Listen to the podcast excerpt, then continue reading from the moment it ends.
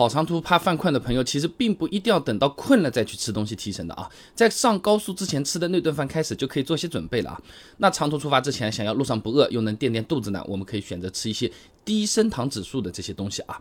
那升糖指数啥玩意儿啊？就平时关注减肥的朋友有可能了解过啊，就它基本上是来反映某种食物啊引起人体血糖升高程度的这个高低啊。华盛顿州西雅图的非营利组织 GHC，他的大卫麦卡洛赫呢，在网站 Science Alert 上面呢，发了一篇关于 food coma 的这个现象的文章。啊，简单的说呢，就是吃了大量高升糖指数的食物呢，会让我们的血糖迅速升高啊。那身体呢，分泌胰岛素，胰岛素啊，它会导致身体产生一种叫做色氨酸的化学物质进入我们的大脑的，从而呢，生成血清素。那这两种化学物质呢，就会让我们变得昏昏欲睡。具体什么原理，我们又不管，论文也。很长，说人话就是跑长途之前不要吃太多高升糖指数的食物啊，不然的话反困会比较严重的。那都有哪些东西呢？那我们平常的什么米饭、糯米、小米，哎，它这种啊，基本上都算是高升糖指数的食物了。哎，反而是那些什么红薯啊、芋头啊、玉米啊这种。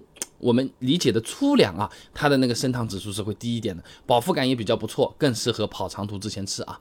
那有些朋友平时正常吃饭之后就比较容易困的，哎，都有点想要眯一会儿的那种，你相对就要多注意一下，甚至是量也要控制啊。那么开上高速之后，第一样吃了能提神的食物啊，其实是水啊。英国的拉夫伯勒大学啊，他做过一个研究啊，他发现如果每小时只喝二十五毫升水，哎，那么开车出错的概率啊，就是正常人的两倍以上。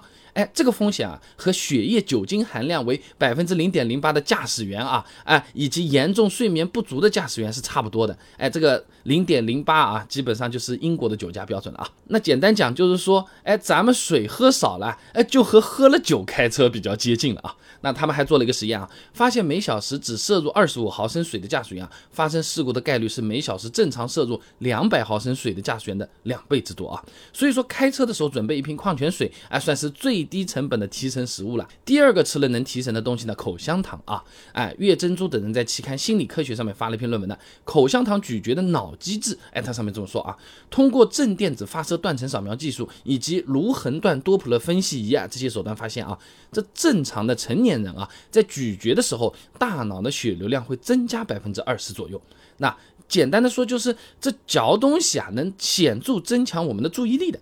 吃东西的时候呢，我们集中注意力，提高警惕，哎，其实都是远古时刻刻在 DNA 里的这种东西啊，哎，就怕什么？我们吃着吃着，背后被老虎给扑了，是不是啊？我们一边吃东西，其实是我们最脆弱的那个时候啊，哎，当然要警觉啦，当然要提神啦。因为别人来扑我的时候，我带着食物就跑呀，食物带不了，我马上就跑啊。这个决定是不是也得动脑子？所以说啊，在开车时候嚼口香糖提神，效果还是不错的。如果是薄荷味，有些朋友也许会觉得，哎。效果会更好啊。那第三个吃了会提神的东西呢，是咖啡因。那一般红牛、咖啡、奶茶里面都有这个玩意儿的啊，你不要觉得只有咖啡里面有啊。